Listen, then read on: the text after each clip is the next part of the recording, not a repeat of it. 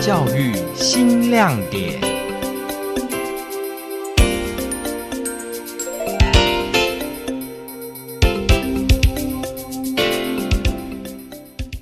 消防员是拯救生命，不过是人类生命；我们拯救的是鸟类的生命，不过生命的价值都是一样的。虽然鸟类可能不会像我们一样对话，可是它们毕竟也是一个生命，所以我们能够去保护它们，对我来说，我觉得是非常好的一件事情。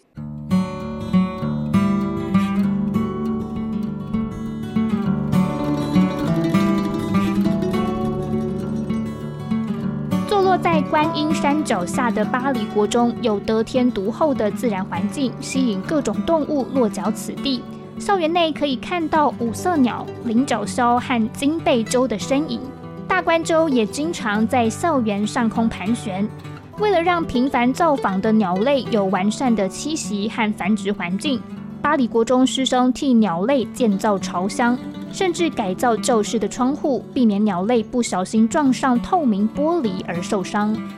巴黎国中王俊凯老师带领的李家珍、尤祥富、陈云林和张宇轩四人团队，更在今年教育部环境教育实作竞赛以鸟类友善校园为主题，荣获国中组全国第二名和年度影响力奖。听众朋友您好，我是教育电台台北总台的王维景。今天的教育新亮点，我们要前往新北市八里区的八里国中，看看师生如何同心协力，让鸟类在校园里能够勇敢地展翅飞翔。他们又如何将友善鸟类的行动从校园拓展到社会，启发更多人一同响应？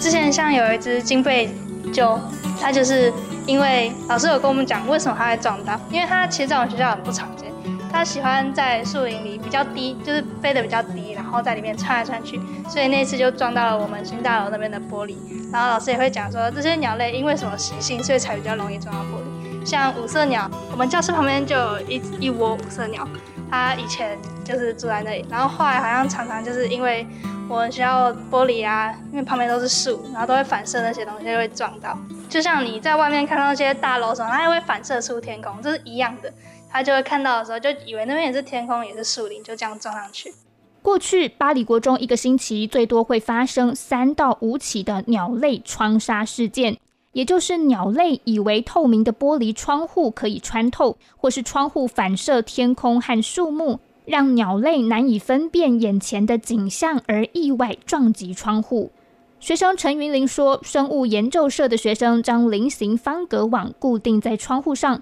在网格中间粘贴点点贴纸，来改善鸟类看不见的陷阱。我们方格网是为了定位，因为我们有算过，它是五乘十的大小，就是五乘十刚好是鸟类张开翅膀无法通过的，所以我们方格网定住之后是希望。”各位同学或者是师长们，可以就是贴在一致的位置，比较整齐的感觉。因为我们是有上过那个位置。除了点点贴纸，巴黎国中教室的窗户上也贴了学生亲手绘制的猛禽贴纸。学生李家珍解释，如果只有一两张猛禽贴纸贴在窗户上，时间久了，野鸟还是会试图从没有贴上贴纸的地方穿越。最重要的还是以密度高而且大面积粘贴的点点贴纸，才能让鸟类辨识出哪些地方无法穿越。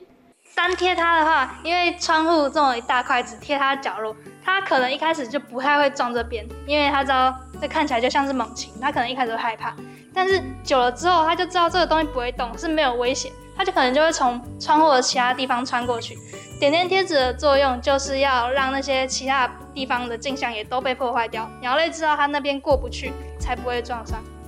其实不一定要贴这种贴纸，像你有什么卡通的贴纸啊，或者是其他自己喜欢的也都可以贴。团队指导老师王俊凯说：“用随手可得的素材就可以轻易改善窗杀事件一再发生。”巴黎国中更将这些经验分享到其他学校，甚至开放线上免费申请鸟类友善材料包，申请数量超乎预期，也凸显出窗纱这种看不见的陷阱绝非校园独有。那有二十个县市啊，大概差不多两百二十份，哦，二二十个学校跟我们申请。其实我那时候当初定的目标，本来想说就一百分，看能不能记个一百分。就后来就是有两百多个学校来，还有单位来申请，好像还有法院啊、私立图书馆哦这种地方有来跟我们申请。那我就觉得，其实就是刚刚说的，这个不是一个偶发的事件，或只有我们学校会发生的事件，是一个很常发生的事件。尤其是学校，其实它就是一个教育的场域，我们应该是带着学生去了解这件事情。也许我们不能改变多大，但是让学生知道有这种事情，而且我们可以做一些动作，然后，去改改变它，这样。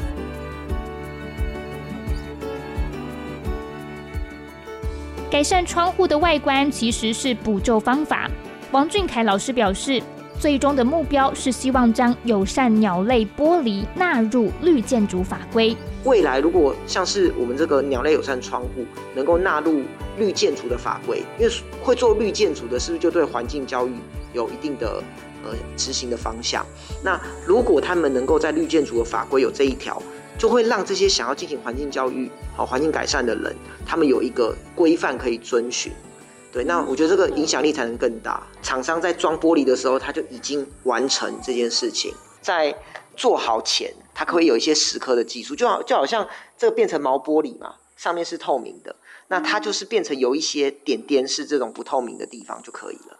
对，那像动物园啊，还有一些现在有一些建筑，他们有在做这方面，就是它是比较好达成的。将鸟类友善的观念带到学校以外的地方，同学们必须和不同背景和年龄的民众讲述窗纱议题，让游祥富同学印象深刻。可能我们像是去台湾科学节的时候，就有很多年年龄层的人过来问，然后问的问题也不尽相同。我们的反应是只能只能去。马上去想该怎么去回答他们，要适合比较他们年龄层的的一些回复。像是你跟一些幼稚园的儿童，可能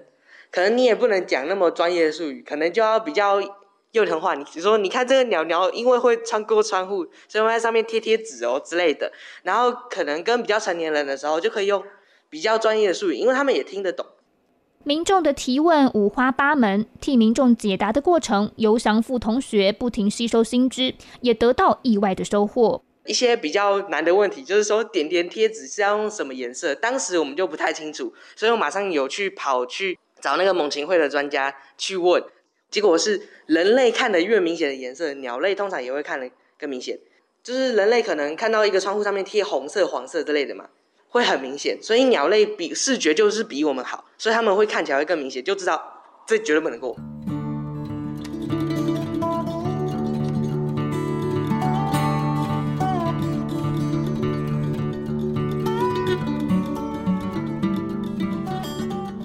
鸟类友善行动获得教育部环境十座竞赛国中组全国第二名和年度影响力奖。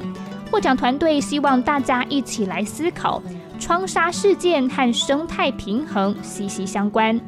鸟类窗纱也是很影响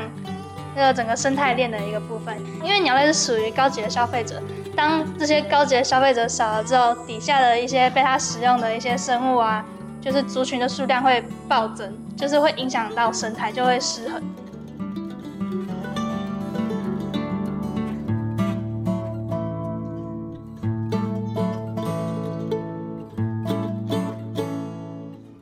消防员是拯救生命，不过是人类生命；我们拯救的是鸟类的生命，不过生命的价值都是一样的。所以，我们骄傲之外，也有很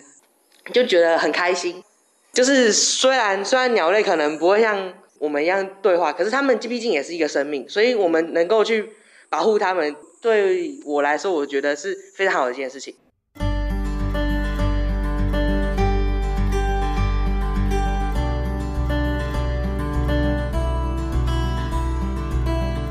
现在巴黎国中已经不再像以前一样鸟事连连。巴黎国中证明了，只要一点点的行动，就能拯救原本可能消逝的生命，让校园不再潜藏伤害鸟类的危机，也留住了因为鸟类而美丽的校园风景。今天的教育新亮点就到这边告一段落。我是教育电台台北总台的王维景，我们下回空中再见。